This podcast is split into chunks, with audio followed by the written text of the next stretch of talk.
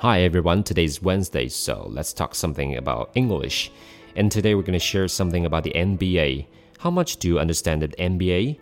Maybe some of the very world spread NBA players in China, Yao Ming, Jeremy Lin, and Wang Zhizhi, are very familiar to you. But do you know the full name of NBA? And what about playoffs and NBA champions?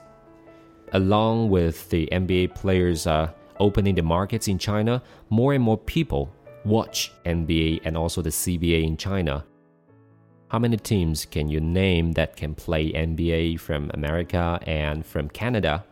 So that's mainly what we're going to talk about today.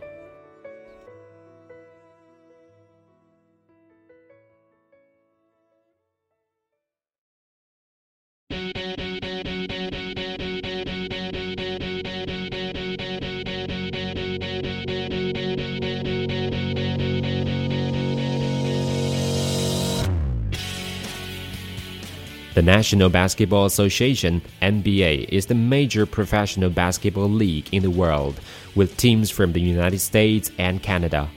The NBA expanded to 29 teams competing in two conferences, the Eastern and Western, in four separate divisions. Each team conducts a training camp in October to determine its 12 player list. In the second week of February, the NBA interrupts its season to celebrate the annual NBA All Star Game. After the NBA season in the third week in April, a total of 16 teams qualify for the playoffs. In each conference, the two division winners are guaranteed a playoff spot. The remaining playoff spots in each conference are awarded on the basis of win loss records to the six next best teams, regardless of division. The playoffs start with teams with better records playing the teams with worse records. The playoffs continue in the elimination scheme until a conference champion is crowned. The champions from the Eastern and Western conferences then meet in a best of seven series to determine the NBA champions. Finally, let's go through the new words and expressions for today.